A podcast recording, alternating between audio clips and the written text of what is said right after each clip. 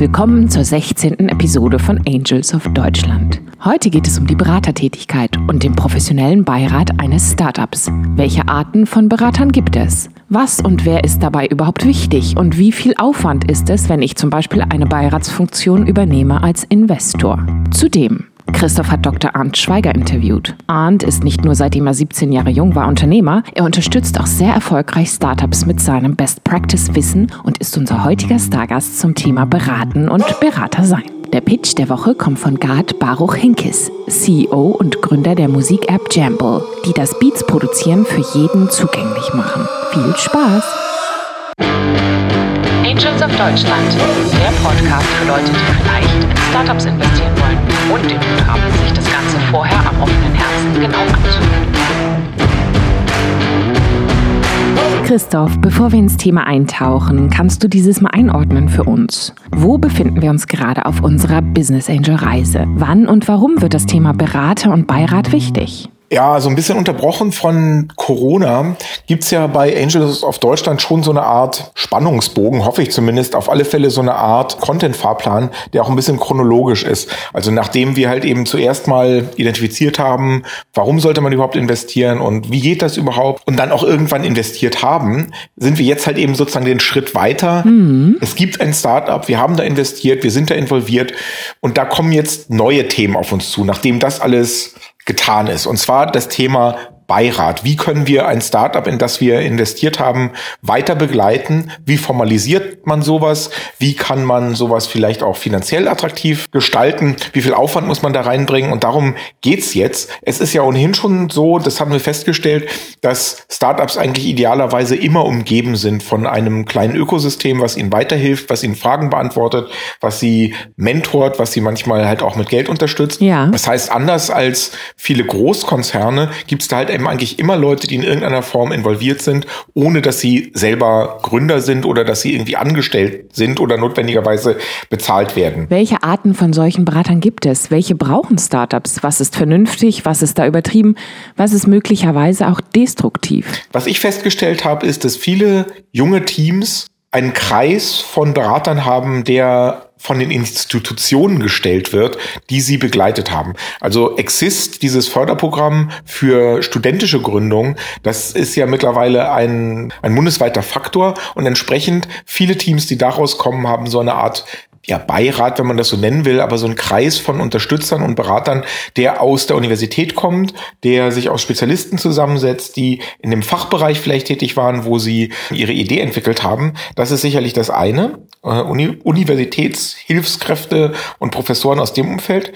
Dann natürlich gerade diejenigen, die vielleicht an einem Accelerator-Programm teilgenommen haben, haben aus dem Kreis der Mentoren, die sie in diesem Programm begleitet haben, vielleicht ein paar, die da dran geblieben sind, mit denen sie sich besonders gut verstanden haben, die sie halt deswegen mit in ihren Beraterkreis aufnehmen.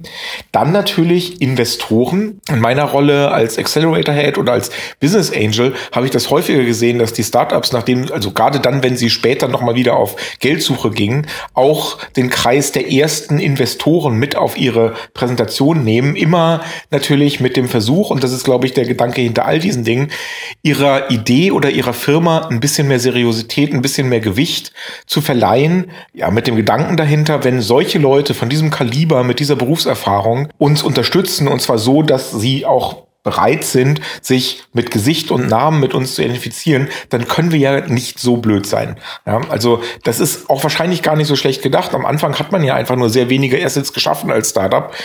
Es kann aber auch in eine Falle führen, denn die Frage, ob man auf diesen Slides überhaupt drauf sein will oder wie viele Gesichter, wie viele Menschen, wie viele Namen in so einer Präsentation präsentiert werden sollten, das ist schon eine wichtige Frage. Und ich nehme das mal gleich vorweg. Ich bin da eigentlich eher allergisch. Ich sehe ziemlich viele Präsentationen, wo es immer so einen ganzen Kreis von Leuten gibt, die da irgendwie als Unterstützer oder Beiräte, Mentoren, wie auch immer genannt werden. Und das erste, was ich den Leuten sage, wenn sie mich fragen, wie diese Präsentation verbessert werden kann, ist, schmeißt die alle raus. Denn zum einen ist sowieso keine Zeit, die alle persönlich vorzustellen.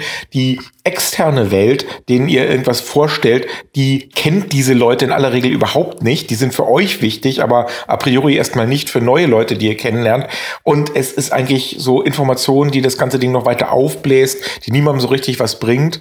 Möglicherweise auch von denen, die da gezeigt werden, gar nicht gewollt ist. Mhm, also nicht jeden ins Pitch-Deck einfügen. Wie erkennt man, wie wichtig die sind? Ich habe ja schon gesagt, dass Berater und Beiräte aus verschiedenen Bereichen kommen können für ein Startup. Und natürlich, wenn ein Startup einen wissenschaftlichen oder einen Industriehintergrund hat und Berater an Bord hat oder einen Beirat an Bord hat, der sehr nah an dieser Industrie ist oder sehr nah an dieser Innovation oder Erfindung, dann ist das auf keinen Fall schlecht.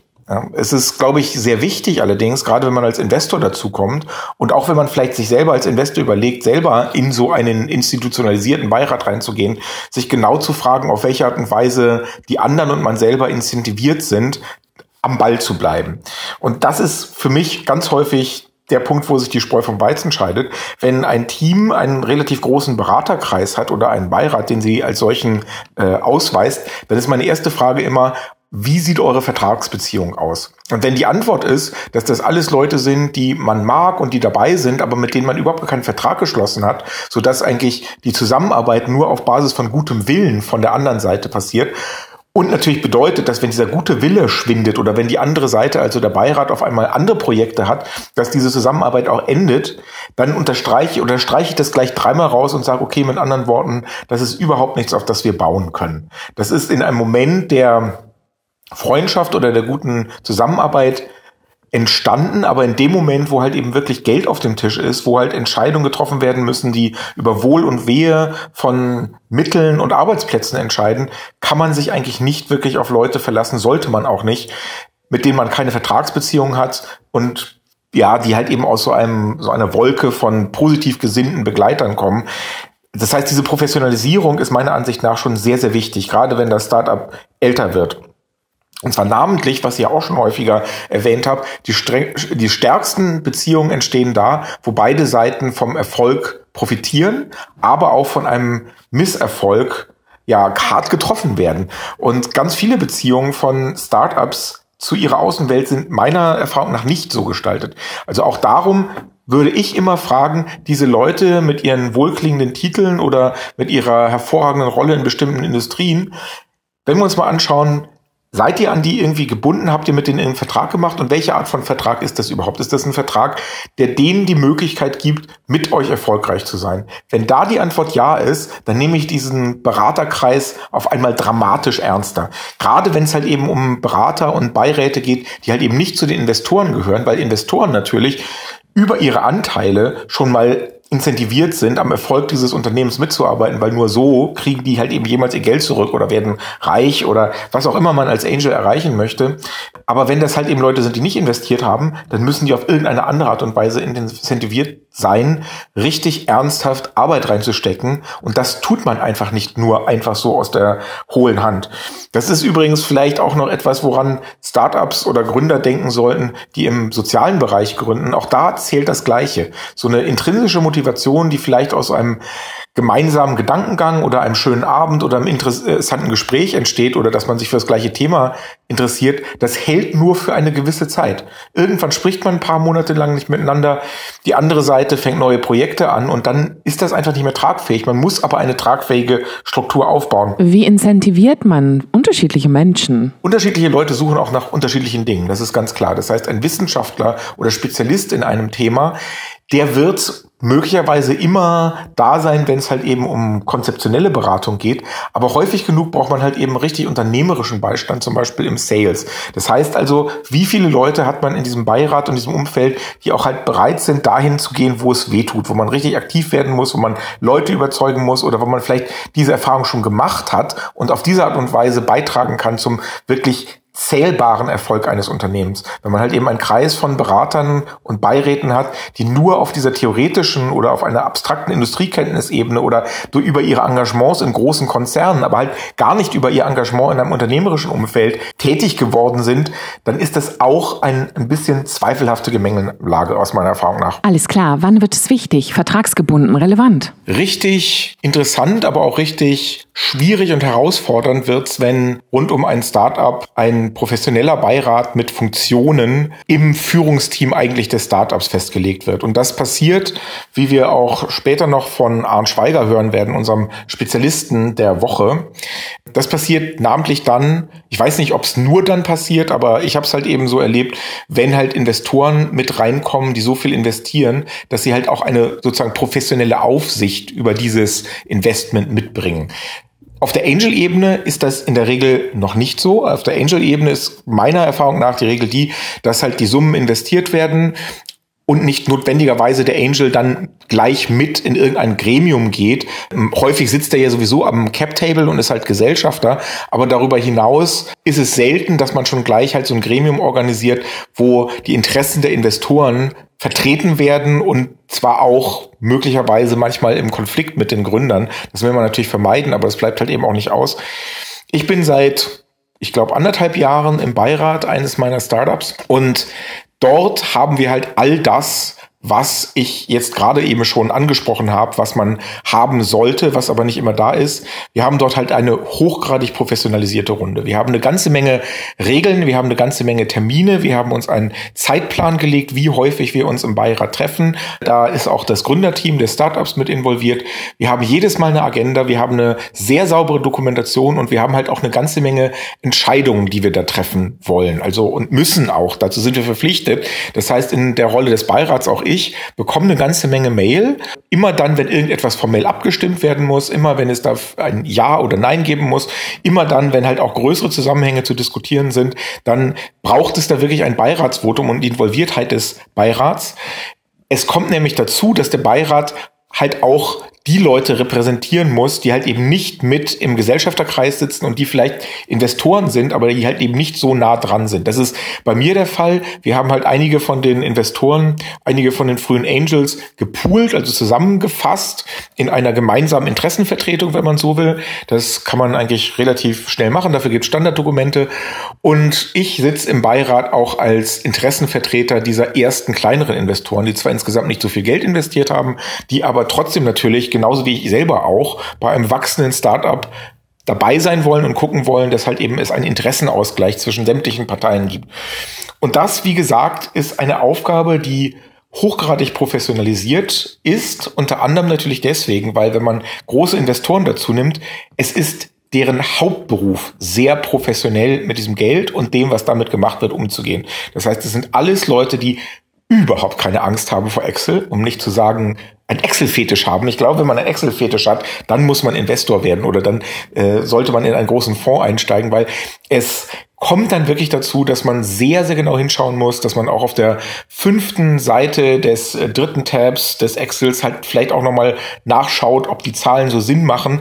Gut, natürlich die Kennzahlen, die wichtigen äh, Kennzahlen, aber es ist dann halt eben auf dieser Ebene gar nicht mehr damit getan, dass man ab und zu mal vorbeischaut und für gutes Wetter sorgt und ein paar freundliche Worte da lässt. Und das muss man als Angel auch wissen. Das muss man als Investor wissen, dass im Laufe des Investmentsgeschehens im Laufe der Funding Story eines Startups sich der Umgang zwischen diesem Kreis von Beratern und den Gründern immer stärker professionalisiert und das bedeutet, dass alle Beteiligten eine größere Verantwortung tragen und auch bestimmten Kriterien gerecht werden müssen. Ja, Pünktlichkeit, Schnelligkeit, Exaktheit, bestimmte Formalitäten erfüllen, genaue Dokumentation das ist auf der einen Seite extrem interessant. Ich habe auch selber dadurch sehr, sehr viel gelernt. Man wird natürlich auch von denen mitgezogen, die sowas vielleicht schon häufiger gemacht haben oder deren Hauptberuf das wiederum ist. Aber es ist auf der anderen Seite auch eine Aufgabe, die nicht jeder machen will. Gerade wenn man halt eben vielleicht in einem größeren Investorenpool ist und man sagt, naja, mich interessiert das Wohlergehen dieses Unternehmens, ich habe da mein Geld investiert und wenn mich jemand direkt anspricht, dann helfe ich auch so gut ich kann und natürlich namentlich bei Investmentrunden und so bin ich dabei. Aber ich möchte halt eben nicht in meine normale berufliche Agenda noch einen weiteren quasi hauptamtlichen Posten mit seinen Verpflichtungen dazufügen, dann ist es eine gute Idee, das lieber nicht zu machen. Ja, und ich frage mich da auch selber manchmal, ich war noch nie im Aufsichtsrat zum Beispiel eines großen Unternehmens. Manchmal wählen ja Unternehmen Leute in ihre Aufsichtsräte, letztens zum Beispiel Siemens mit dieser Klimaaktivistin. Da denke ich mir immer, ähm, wie viel muss da eigentlich gemacht werden? Und man hört auch immer wieder, dass da extrem viel Geld bezahlt wird. Im Startup-Umfeld bekommt man im Beirat kein Pfennig soweit ich das sagen kann. Also namentlich natürlich dann nicht, wenn man selber Investor ist. Und äh, es ist trotzdem eine ganze Menge konzentrierter und auch wichtiger Arbeit. Funktioniert das bei den Aufsichtsräten nicht so oder ganz anders? Oder kann man das wirklich nebenher machen? Oder ist das nur irgendwie sich zweimal im Jahr zum Abendessen treffen und sich einmal ablichten lassen? Das ist mir selber ein Rätsel. Bei Startups ist das tatsächlich eine ganze Menge Arbeit und es wird auch nicht weniger, weil mit jeder neuen Investmentrunde und mit jedem neuen, ja, mit jeder neuen Einstellung, aber natürlich auch mit jedem neuen Liquiditätsproblem geht's da wieder ans Eingemachte. Das muss man wissen. Wie sieht mein Aufwand aus? Sollte ich einem Beirat beitreten? Was muss ich mitbringen, Christoph? Ich glaube, was man mitbringen sollte als ein guter Beirat, ist tatsächlich diese Lust am Detail dran zu bleiben und auch Lust an der Businessplanung, weil das Kerngeschäft und auch das Produkt, was das Gründerteam gestaltet, da kann man häufig, also auch wenn man ein Spezialist in der Industrie ist, da ist man in der, also relativ schnell schon nicht mehr nah genug dran, um Entscheidungen umsetzen oder Entscheidungen beeinflussen zu können. Und das sollte man auch nicht. Auf der anderen Seite sowas wie Cashflow-Planung, äh, Personalplanung, Ausgabenplanung, wie geht man mit einem Investment um? Das ist eigentlich das, was immer wieder im Beirat auch diskutiert wird und wo man unterstützen kann und wo man halt vielleicht auch einen, einen Blick drauf haben muss und die Zeichen der Zeit erkennen sollte. Und deswegen habe ich auch für das heutige Interview für den heutigen Stargast jemanden ausgewählt, der genau diesen Hintergrund hat, Arndt Schweiger. Wir werden noch gleich dazu kommen. Er wird auch erzählen, wie er zu dieser Rolle kam oder in diese Position, dass er ganz viele Teams berät und auch durchaus institutionalisiert berät, in Beiräten selber dabei ist, aber auch ein vielfältiger Mentor oder im Umfeld und das häufig auch über Anteile und so. Das wird er uns alles gleich selber erklären. Aber vorweg möchte ich eine Sache noch erzählen, was er aus dieser Tätigkeit gemacht hat, was ich jetzt vor zwei Wochen erst kennengelernt habe, ist, ähm, Arndt hat halt aus seiner gesamten Beratertätigkeit genau auf diesem Segment der Businessplanung und Entwicklung ein, ja, ein Startup gegründet eigentlich, und zwar unter dem Namen Hellmetrics. Höllenmetriken. Und zwar wirklich deswegen, weil er selber sagt, obwohl das sein Spezialthema ist, dass eigentlich alle Welt dieses Thema Businessplanung, Zahlenplanung, Controlling hasst wie die Pest. Ja, die Unternehmer wollen halt eben lieber ihr Produkt machen und ihre Kunden glücklich machen. Die Investoren wollen vor allem ihr Geld zurück. Äh, die Kundenbetreuer und, und Sales-Leute, die wollen halt eben verkaufen. Und dieses ganze Zahlenwerk, das ist halt eben so ein Ding, was man halt unbedingt machen muss. Bedauerlicherweise, aber keiner will es wirklich. Deswegen hat er halt eben sein Ding, was er da gestaltet hat, gleich von vornherein die Höllenmetriken genannt, hellmetrics.com. Und das habe ich jetzt vor zwei Wochen von ihm demonstriert bekommen und ist tatsächlich sehr, sehr gut. Das hat mich auch von Anfang an ziemlich begeistert. Und die Idee dahinter ist halt, ich glaube, das klappt besonders sehr gut, wenn man sehr früh damit anfängt, dass man wirklich vom ersten Tag an so eine Online, ja, eine, eine Methodik hat, wie man seine Daten aufbereitet, einträgt, aufbereitet, darstellen lässt, wie man auf eine visuelle Art und Weise Veränderungen im Businessmodell abbilden kann und dann aber auch sofort die Konsequenzen daraus sieht, was halt eben in zwei Jahren vielleicht mit dem Cashflow passiert. Also das ist alles sehr, sehr smart gestaltet. Das will ich jetzt gleich mal gesagt haben. Also wenn wir hier über das Thema Beirat und Unterstützung gerade in diesem Segment reden, das geht über Menschen, aber mit solchen Tools Hellmetrics ist nicht das einzige, aber das ist das, was mir jetzt gerade in den Sinn kommt, kann man, glaube ich, auch eine ganze Menge damit systematisieren und damit auch leichter zugänglich machen, weil wenn man halt eben aus Hellmetrics und regelmäßigen Report rauszieht oder vielleicht sogar dem Beirat Zugriff auf eine äh, Seite, wo die wichtigsten Kennzahlen stehen, ermöglicht, sodass eigentlich jeder sich in Echtzeit so informieren kann, wo stehen wir gerade, wo sind Probleme, wo kann ich unterstützen, was brauchen die vielleicht. Äh, das ist, glaube ich, eine ganz gute Idee. Also so viel noch zu dem, was unser heutiger Stargast noch macht, außer ganz viele Startups mit seiner Best Practice zu unterstützen. Ich bin sehr gespannt. Lasst uns direkt in euer Gespräch springen. Hallo Arndt, super, dass du dabei bist, denn ich weiß, dass du wirklich einer der meistbeschäftigten Berater und Beiräte direkt im Umfeld von Startups bist, weil ja dein Schwerpunkt Zahlen und Businessmodelle sind und die Entwicklung von Cashflow, also alles, was man halt eigentlich in den äh, Operations eines Startups anfangs, aber dann auch lange braucht. Wie bist du dazu überhaupt gekommen? Auf welche Art und Weise wird man zum Serienbeirat und Berater von Startups? Hallo Christoph. Erstmal vielen Dank für die Einladung zu diesem Podcast. Ja, gute Frage. Wie bin ich zu diesen ganzen Positionen gekommen? Ich bin seit meinem 17. Lebensjahr selbst unternehmerisch unterwegs gewesen. natürlich anfangs sehr grün hinter den Ohren. Ich habe mit Schulfreunden Computerspiele gemacht. Das lief eigentlich ganz gut. Habe danach BWL und Informatik studiert, war am Deutschen Forschungszentrum für künstliche Intelligenz und habe mich danach sehr oft in jungen Unternehmen wiedergefunden oder war Mitgründer von Startups. Zum Beispiel habe ich mich sehr früh mit künstlicher Intelligenz und Big Data Themen beschäftigt. Im Einzelhandel war das damals habe die ersten mobilen Applikationen mitentwickelt, habe mal als Mitgründer eine Dating-Plattform vorangetrieben und habe mich dann vor zwölf Jahren irgendwann mal gefragt, warum haben jetzt manche Geschäftsmodelle gut funktioniert, manche wiederum nicht? Was ist die, die wichtigste Zutat für, für den Erfolg eines Geschäftsmodells? Und da bin ich natürlich sehr schnell auf die allgemeingültige Weisheit gekommen, das liegt vor allen Dingen am Gründerteam, am richtigen Zeitpunkt und so weiter. Aber wenn man diese Zutaten mal als gegeben annehmen würde, dann hat ein Gründerteam ganz viele Möglichkeiten, nämlich welche Produktfeatures in welcher Reihenfolge, welche Marketingkanäle in welcher Reihenfolge, welches Erlösmodell, welches Pricing und so weiter und so fort. Und ich habe mir das damals so vorgestellt, dass wenn man sich das kennzahlenbasiert sehr genau anschaut, dass man dann vielleicht die sogenannte Business-Mechanik eines Geschäftsmodells numerisch darstellen kann und anhand dieser Kennzahlen erkennen kann im Vorfeld, ist das Geschäftsmodell riskant, ist es das nicht, an welchen Knackpunkten hängt das vielleicht und so weiter. Das wollte ich genauer untersuchen und habe mich gefragt, wie geht das? Und da bin ich auf die Idee gekommen, zwei Fliegen mit einer Klappe zu schlagen. Ich könnte doch andere Teams beraten und denen helfen, von Unternehmer zu Unternehmer, aber gleichzeitig auch viel lernen und mir Geschäftsmodell sehr detailliert anschauen. Deswegen habe ich tatsächlich vor zwölf Jahren angefangen, neben teilweise eigenen unternehmerischen Tätigkeiten andere Teams zu begleiten.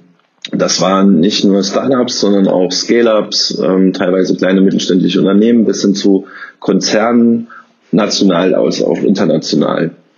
Und das war im Prinzip die Grundlage für meine heutige äh, Unternehmung, wo ich Mitgründer bin, nämlich bei Hellmetrics, wo wir uns Geschäftsmodelle sehr kennzahlenbasiert anschauen und dazu einen entsprechenden Software as a Service anbieten. Aber bei diesen Beratungen, die ich die letzten zwölf Jahre gemacht habe, das waren über, über 400 Teams, hat sich nach der Beratung sehr oft ergeben, auf beiden Seiten, Mensch, das hat fachlich und inhaltlich super gepasst lass uns doch irgendwie auf irgendeine Art und Weise enger zusammenarbeiten. Und da ergaben sich dann oft ja, Konstellationen, die man wahrscheinlich in der Praxis als Beirat bezeichnen würde oder als Berater. Ich denke, juristisch gibt es garantiert eine sehr genaue Definition von Beirat, aber in der Praxis kann das alles Mögliche heißen oder wird der Begriff jedenfalls für viele verschiedene Dinge benutzt. Ich kenne das unter anderem als ehrenamtlicher Mentor eines Teams. Ich sage da sehr gerne Freund des Hauses dazu. Das kann der sogenannte Fachbeirat oder Expertenbeirat einer Unternehmung sein. Man kann selbst Business Angel, also kleiner Investor einer Unternehmung sein und somit Gesellschafter sein.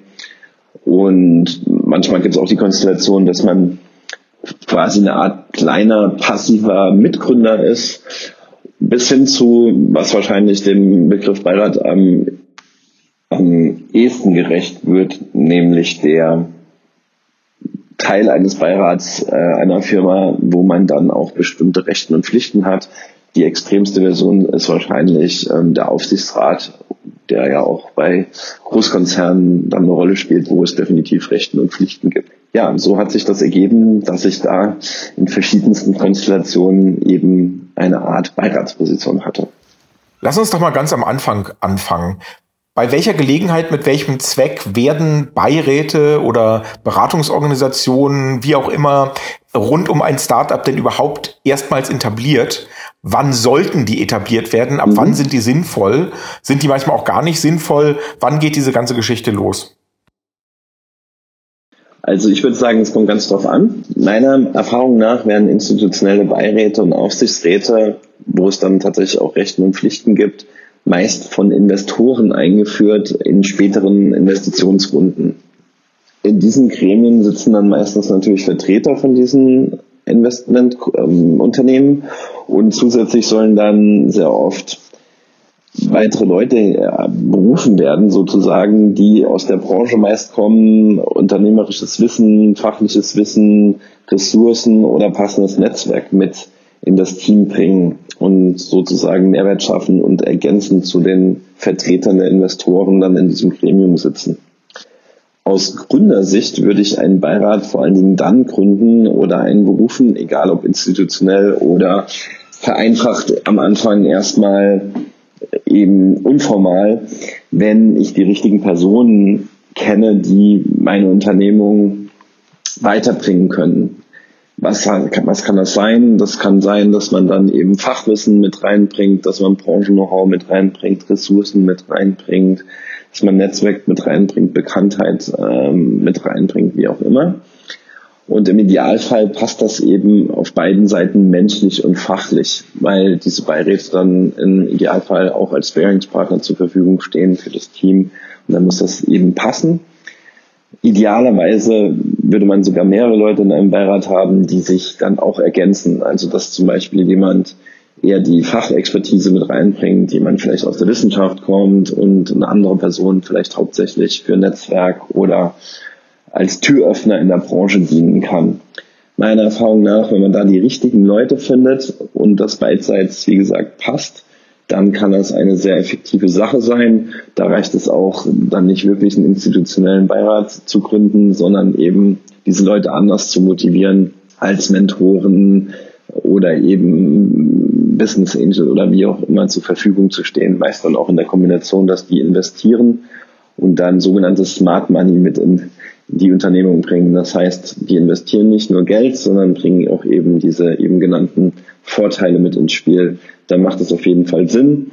Und wie gesagt, kenne ich diese institutionellen Beiräte und Aufsichtsräte mit Rechten und Pflichten eher in späteren Investitionsrunden oder wenn die Firma eben größer ist und internationaler aufgestellt ist. Wenn wir uns die andere Seite anschauen, warum wollen Leute überhaupt Beiräte werden rund um Startups. Also es ist ja so, dass das geht dir genauso. Ich sehe manchmal Präsentationen von Teams, die gerade loslegen und die wissen noch gar nicht so richtig, was sie machen, aber sie haben schon einen kompletten Slide mit Gesichtern, die ihre Berater sind, die sie auch explizit nennen wollen. Das sind manchmal Professoren aus ihren Universitäten, manchmal Branchenexperten, also richtig viele. Und mhm. da äh, möchte man natürlich schon wissen, oder ich frage dann auch jedes Mal, ja, auf welche Art und Weise sind die denn überhaupt bei euch involviert? Wie sind die motiviert? Auf welche Art und Weise schaffen schaffen die denn Wert?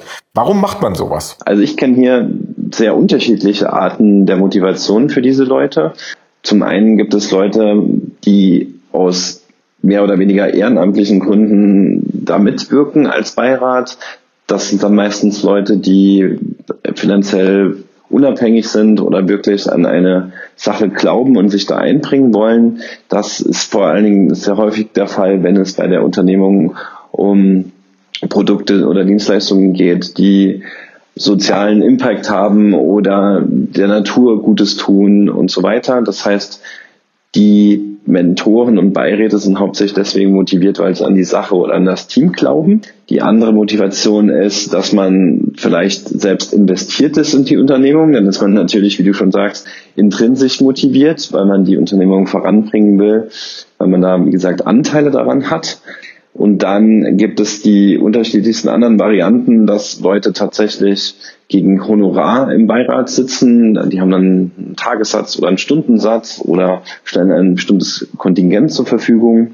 Dann wiederum kenne ich auch ähm, Situationen, wo Beiräte oder Aufsichtsräte Anteile an der Unternehmung bekommen. Das können virtuelle Anteile sein, das können in manchen Fällen auch, wenn es in einem frühen Stadium ist oder die Leute sogar eine Art späte Mitgründer sind oder passive Mitgründer sind, dann können es auch echte Anteile sein.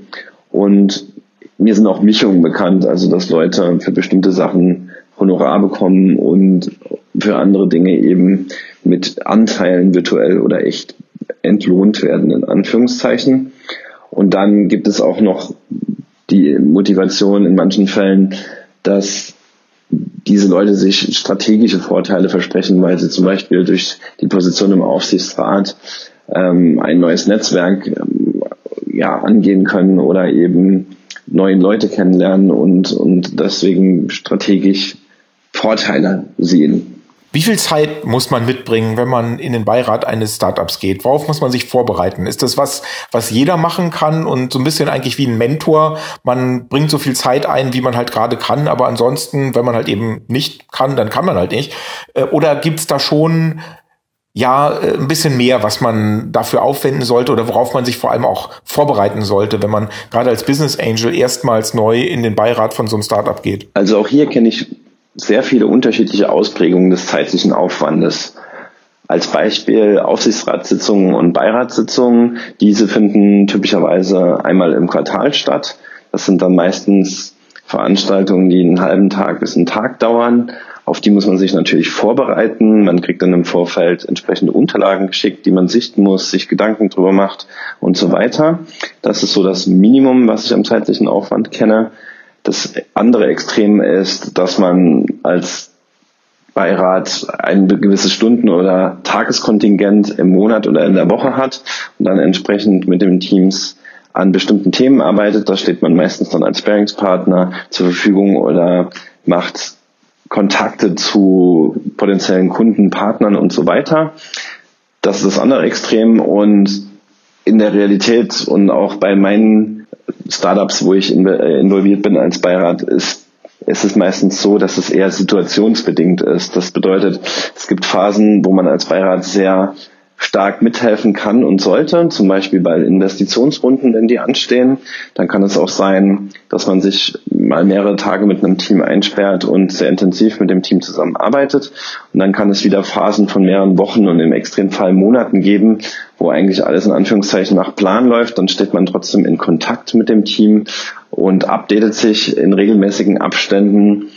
Und dann gibt es dann immer wieder auch in Anführungszeichen proaktive Beiräte, die sich proaktiv beim Team melden, wenn ihnen etwas eingefallen ist, ähm, was das Produkt zum Beispiel angeht, oder wenn ihnen eingefallen ist, wen sie eventuell dem Team vorstellen können, um bestimmte Kontakte zu ermöglichen. Und auf diese Art und Weise, das darf man nicht unterschätzen, kann unter Umständen da sehr viel Zeit für die Beiratstätigkeit in Anspruch genommen werden. Das darf man nicht unterschätzen. Nochmal zurück zu dem, was ich vorhin gesagt habe. Ja, also diese Menge an Beratern, die häufig rund um so ein Team drumrum sind und die häufig dann auch mit in den Präsentationen auftauchen. Was meinst du, ist das sinnvoll? Sollte man die tatsächlich nennen? Erhöht das die Seriosität eines Startups oder ist das Theaterdonner? Meine Meinung habe ich ja vorhin schon kundgetan. Also das sehe ich eigentlich ganz genauso.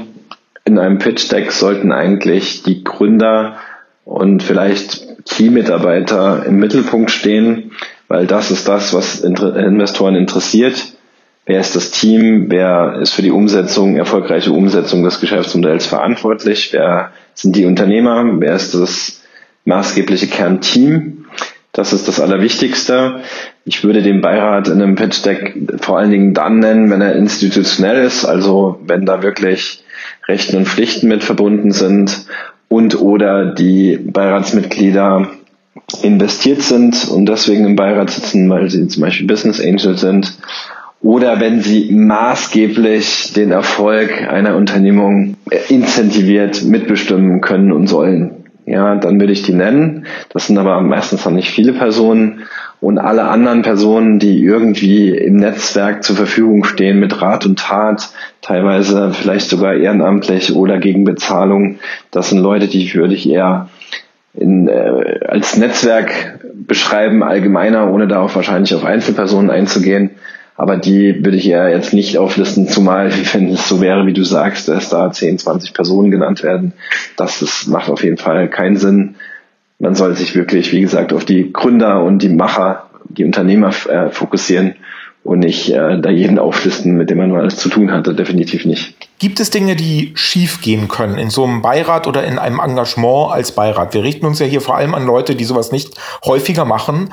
Äh, und es gibt in Beiräten ja gerade später in Startups eine ganze Menge Verpflichtungen, die der Beirat auch eingeht. Unterschriften, die geleistet werden müssen. Man ist Bestandteil eigentlich des Prozesses auch in so einem großen Startup. Ge geht es da manchmal auch richtig hart zur Sache? Kann man da manchmal sich auch um Kopf und Kragen arbeiten? Oder ist das, naja, man ist ja nur Berater und nichts ist verbindlich? Äh, wenn Dinge schiefgehen, Was geht schief? Hast du da Erfahrungen? Geht das manchmal auch richtig in die falsche Richtung? Also was da so für einen Beirat alles schiefgehen kann, das ist eine gute Frage. Bei institutionellen Beiräten und Aufsichtsräten kommt auf jeden Fall das Thema Rechte und Pflichten ins Spiel. Das heißt, man hat da vielleicht Haftungsthemen, die da eventuell aufkommen könnten, wenn man da Unterschriften leistet.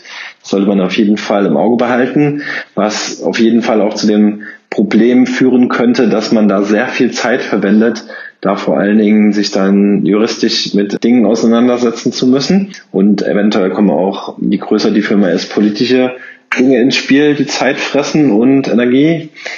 Das heißt, das könnte ein Gefahrenherd sein, dass man da sehr viel Zeit reinsteckt. Und auch bei nicht institutionellen Beiräten, Aufsichtsräten ist es definitiv so, wenn man da wirklich zu der Idee steht und dem Team in verschiedenen Situationen, wie zum Beispiel eine Finanzierungsrunde oder so, wirklich zur Seite stehen will, dann frisst das sehr oft auch viel mehr Zeit als gedacht. Das kann auch ein Problem sein, so dass am Ende des Tages, wenn man das aus monetären Gründen macht, vielleicht auch die Frage aufkommen kann, ob das Preis-Leistungs-Verhältnis stimmt, was man da in die Firma als Beirat mit reinsteckt ähm, und was einem dann am Ende des Tages dann zurückgespielt wird. Das kann passieren, dass das Ergebnis ernüchternd aussieht. Kommt natürlich ganz auf den Beirat an und wie viel Arbeit da wirklich drin steckt und wie maßgeblich die dann am Erfolg teilhaben. Und es kann passieren auch in dem Zusammenhang, dass dann die Gründer im Vorfeld und auch während der, der Zusammenarbeit vielleicht diese, diesen Einsatz nicht so richtig einschätzen können, wertmäßig. Ja, das ist so aus der Sicht der Beiräte, was so schiefgehen kann. Was vielleicht aus der Sicht der, der Gründer schiefgehen kann, ist, dass man vielleicht mit Beiräten dann zu tun hat, von denen man sich mehr versprochen hat oder andere Dinge versprochen hat oder dass es dann eventuell Leute sind, die sich mehr unternehmerisch einbringen, als einem das dann als Gründer lieb ist, die dann eher nicht Beiräte sind, sondern auch, ähm, weil sie Unternehmer vielleicht sind, von der Persönlichkeit her dann auch unternehmerisch mitreden wollen und mitbestimmen wollen und nicht eher diese beratende Rolle haben. Das kann je nach Persönlichkeit auch ein Thema werden. Das sind wahrscheinlich die Dinge, die am häufigsten auftreten. Aber ansonsten denke ich, muss jeder für sich überlegen, ob er ein Beiratsmandat aus welchen Gründen auch immer annimmt und was er sich davon verspricht und ob das für alle Parteien sinnvoll ist. Wie gesagt, wenn das ein guter Match ist, auf beiden Seiten, menschlich und fachlich, dann kann das eine sehr effiziente Sache sein. In allen anderen Fällen kann es sein, dass, dass das für die eine oder andere Seite enttäuschender ist, als man sich das vorher vorgestellt hat. Welche Rolle spielt ein Beirat beim Fundraising? Wenn die neue Runde kommt, muss man da als Beirat speziell einsteigen? Sollte man, keine Ahnung, hat man noch mal eine zusätzliche Verpflichtung, auch bei der neuen Runde dabei zu sein als Investor? Ähm, wie stark sollte man sich da involvieren beim, beim ja, Aufbringen von weiteren Investments? Also meiner Meinung nach ist das Durchführen und erfolgreiche Abschließen einer Finanzierungsrunde maßgeblich Sache des Kernteams, des Kerngründerteams und Key-Mitarbeitern. Das heißt, diese müssen sich gut verkaufen und die Geschäftsidee und die Pläne, die sie erstellt haben, wie Businessplan, Finanzplan äh, und so weiter, das Produkt, das muss für sich sprechen und es müssen bestimmte Beweise her, dass, dass Investoren daran glauben, dass das Ganze erfolgreich werden kann in den nächsten Jahren und skalierbar ist zum Beispiel. Aber natürlich sollten auch Beiräte ihren Beitrag dazu leisten. Das heißt, typischerweise stehen die dann in so einer Phase als Sparingspartner zur Verfügung, helfen dem Team, die Unterlagen und die Beweislage so gut wie möglich aufzubereiten und würden natürlich auch in ihrem Netzwerk schauen, ob da entsprechende Investoren zur Verfügung stehen oder ob man da Leute ansprechen kann. Definitiv. Und indirekt helfen sie natürlich auch, wenn sie schon vorher selbst investiert haben oder bei der Investitionsrunde selbst noch mit investieren. Das wirkt sich natürlich positiv aus, weil die neuen Investoren dann sehen, da hat schon jemand an die Idee und an das Team geglaubt und, und glaubt auch weiterhin daran. Das ist natürlich schon, schon ein Gewicht, dass da jemand sein eigenes Geld investiert hat. Insofern sind Beiräte, die auch gleichzeitig äh, investiert sind, natürlich auch eine gute Argumentationsgrundlage für neue Investoren. Worauf man dann natürlich achten muss, ist, dass das Cap Table, also die Gesellschafterliste, nicht ausartet, dass da, keine Ahnung, zehn Beiräte alle mit äh, einzelnen Shares in der Gesellschafterliste aufgeführt werden. Da müsste man das Ganze poolen, aber Das ist ein anderes Thema. Das heißt im Prinzip, denke ich, wie gesagt, das Kernteam muss das maßgeblich vorantreiben, diese Finanzierungsrunde oder den, den erfolgreichen Abschluss. Und die Beiräte helfen so gut es geht mit Rat und Tat mit und äh, stellen Kontakte her und dienen auch als Beweis, dass auch andere Leute an die Idee glauben. So sehe ich das. Ja, letzte Frage nach all dem, was gesagt wurde. Ist es denn überhaupt erstrebenswert, im Beirat zu sitzen. Gerade wenn man halt eben neu dazukommt, wenn man Business Angel ist. Bei mir ist es so, ich bin bei einem Startup tatsächlich im Beirat als Vertreter der ersten Business Angels und ich kann sagen, dass das tatsächlich eine ganze Menge Arbeit ist. Und äh, als jemand, der halt eben vielleicht noch einen anderen Job hat und äh, nicht so viel Zeit, das sollte man sich aus meiner Sicht schon überlegen, weil es doch auch eine ganze Menge exakte Arbeit und eine ganze Menge genaues Hinschauen und professioneller Mitarbeit braucht. Wie siehst du das? Also diese Frage würde ich, glaube ich, zweigeteilt beantworten. Bei einem institutionellen Beirat oder Aufsichtsrat muss man sich im Vorfeld wirklich sehr gut überlegen, ob man die Rechte und Pflichten, die damit verbunden sind, ob man damit leben kann und es vor allen Dingen später sehr oft wahrscheinlich hauptsächlich um juristische und strategisch-politische Sachen gehen wird, mit denen man sich dann beschäftigen muss. Das heißt, wenn man Spaß daran hat und die entsprechende Zeit und auch das Team gut findet und entsprechend auch sich monetär, wenn man dann das dann wichtig findet, äh, monetär sich viel verspricht davon, dann kann das eine gute Sache für die entsprechende Person sein. Ansonsten, wie gesagt, sollte man sich das nochmal klar machen, ob man das wirklich will. Bei einem nicht so institutionellen Beirat, Aufsichtsrat, wo das alles ein bisschen lockerer gehalten wird und die Rechte und Pflichten weniger sind, da ist es dann auch die Frage hauptsächlich, ob man die Zeit und die Energie da reinstecken will und ob alle Parteien sinnvoll davon etwas haben. Also wie gesagt, ich finde das sehr effektiv, wenn beide Seiten menschlich und fachlich miteinander gut auskommen und tatsächlich auch der Beirat wirklich das Team in die Lage versetzt, bestimmte Entscheidungen besser zu fällen, Netzwerke schneller angehen zu können oder Einbahnstraßen zu vermeiden und das aus ähm, Beiratssicht nicht so viel Zeit kostet, weil seine Ratschläge oder die Ratschläge des Beirats auf fruchtbaren Boden fallen sozusagen, dann kann das sehr effizient sein und auch für beide Seiten Spaß machen.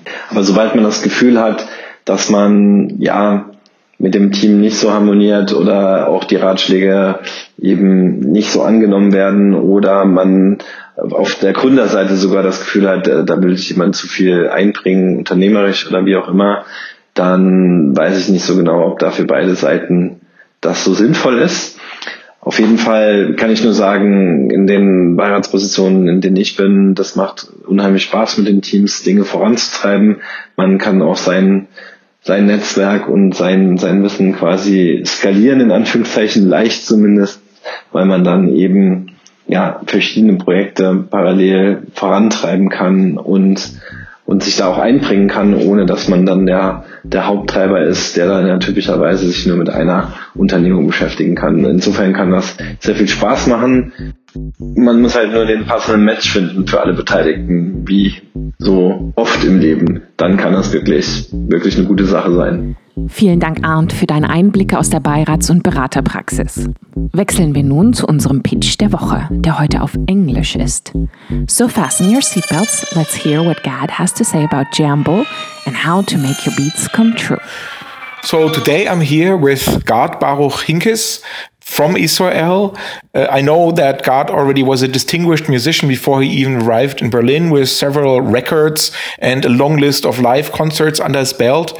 But we got to know each other when he started to build an app about what he was interested in in the field of music. God, tell us, what is Jamble all about? Hi, Christoph. Yeah, so uh, Jamble is set to bring musical expression to the mass market we believe that to, in today's day and age, young people they're all about uh, self-expression, being creative through video and dancing and acting through apps like TikTok, uh, Instagram, where they show themselves and um, and just create content. But for music creation, it's still only something that's available and accessible for like a very small minority of human population. But if you look at the history of music in general, it's something that is ingrained in all humans the urge to engage in music in some way. And we want to bring music into the hands of everyone in the world in a simple, intuitive way that lets you create music in 10 seconds that is completely original, your own, you can share with your friends, and just have a great time creating. You know about my skepticism when it comes to music related apps because the music industry, the music market is so extremely difficult to make money with. How do you make money? What's the business model? Why is this not only about music, but also about a good business? So, first of all, we have two business models. One is we have a subscription. So, the app is freemium, it's free to play, but you have a subscription to get access to more content that is uh, more sounds that give you more variety of options and some features that uh, enable you to expand your your creations to full tracks or add uh, different effects or enhancements. Uh, the second model is just ads. We we have ads in the app for users that don't subscribe, and we're actually in a category that's growing very fast and uh, becoming like huge, which is this mobile entertainment sector. And we actually already at the point that we are profitable on the unit econ- economics. So we have very low CPI, that's cost per install, that is about 20 cents for per install in the US, which is extremely low because we have great content that we use for ads and we test a lot of different type of ads to try and bring that price down more and more and we're constantly uh, upgrading and running tests to improve the monetization inside the app yeah, so we've been around since 2017, I think, the first version. We had a lot of uh, mini pivots and incarnations during this time. The most recent one is that we launched actually a game inside the app that lets users gives users a step-by-step guide how to create a beat. It's something a bit like uh, you could say Duolingo, which uh, turns the skill of creating beats into a little game. In Jamble, right now we introduce this feature that is not only lets you like hit the notes at the right time, but actually teaches you how to create something of your own. And then later you can continue working in the app on your own and create something original. As far as like users, we have around 300,000 installs already, and we have about 15,000 daily installs right now. Let's take this from the theoretical to the practical. Can you maybe just pull out your smartphone and give us a short audio demo of how Jamble works and you know how it sounds, why it's fun? Yeah, sure. One second. By the way, some cool news while I load this up. Apple recently wrote to us asking to create a demo version of the app so that they can install it in actual retail stores worldwide. So that's really exciting and shows that Apple is paying attention and that we're really on the right path. So I just loaded one content. We have a thing that's called Jam Packs. It's basically a collection of sounds that match together perfectly. You can just play around on the screen and everything you do is going to sound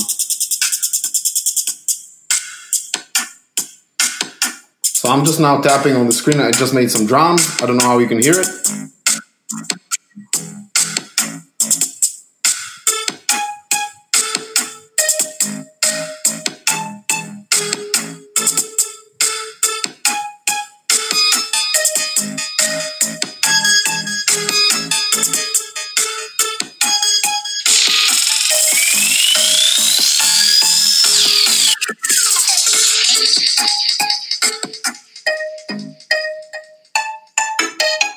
That was a live performance. So the app doesn't have any pre-made material. Everything you do is completely your own. We just provide users cool sounds and a nice interface to interact with. Why are you looking for money? How much money are you looking for?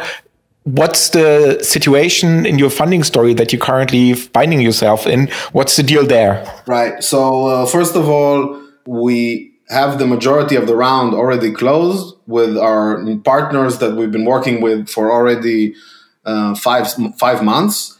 And they have they are a huge company. Actually they were they're one of the fastest growing companies in europe. And they have a ton of apps and they know how to monetize them. And so they actually gave us the the majority of the investment. We're looking for extra 200k to close this round and give us like extend our runway.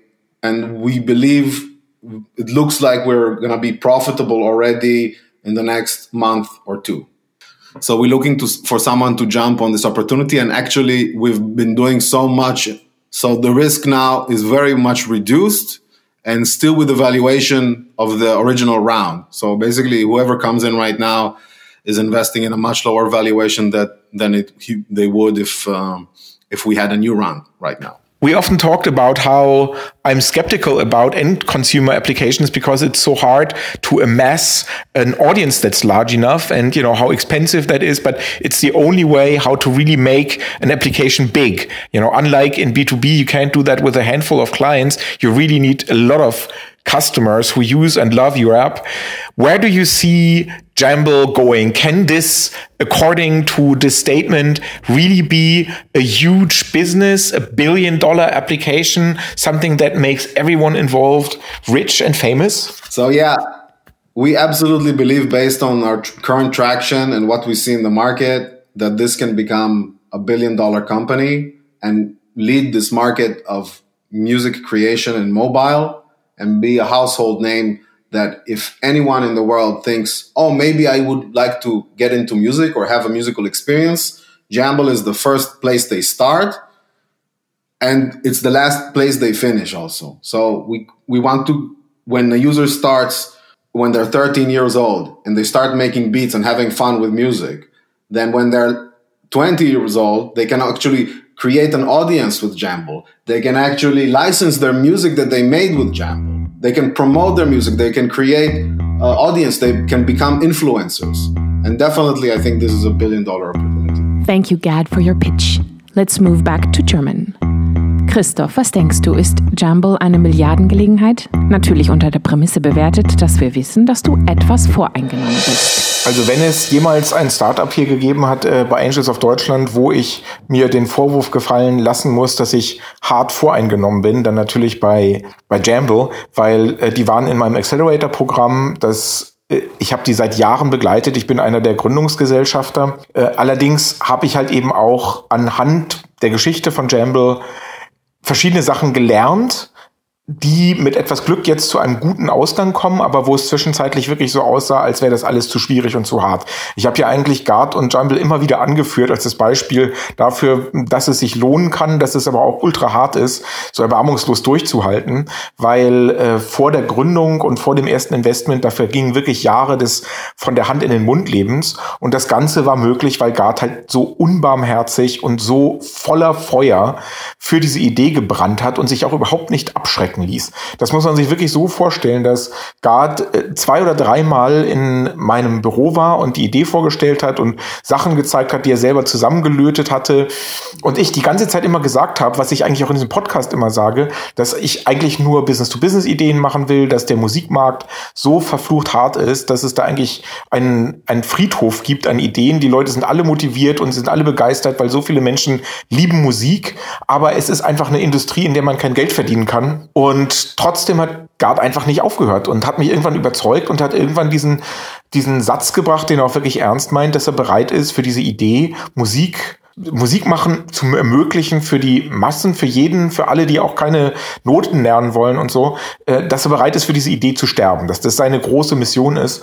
Und das war wirklich der Punkt, wo ich gesagt habe, okay, komm, dann lass uns daran arbeiten. Und mittlerweile sind sie investiert, mittlerweile haben die richtig geile fünfstellige Umsätze, mittlerweile verstehen die unglaublich viel, auch von der geschäftlichen Seite dieses Businesses und das haben die sich super hart erarbeitet. Und wenn Gard jetzt sagt, dass es in dieser ähm, Investmentrunde auch nur noch darum geht, einen anderen Investor eigentlich auszulösen zu einer Bewertung von letztem Jahr, wo auch sehr, sehr vieles von dem, was jetzt am Start ist, noch gar nicht geschaffen war. Also namentlich diese großen Umsätze und auch das, was wir gelernt haben über Kundenakquise und ähm, äh, User Retention.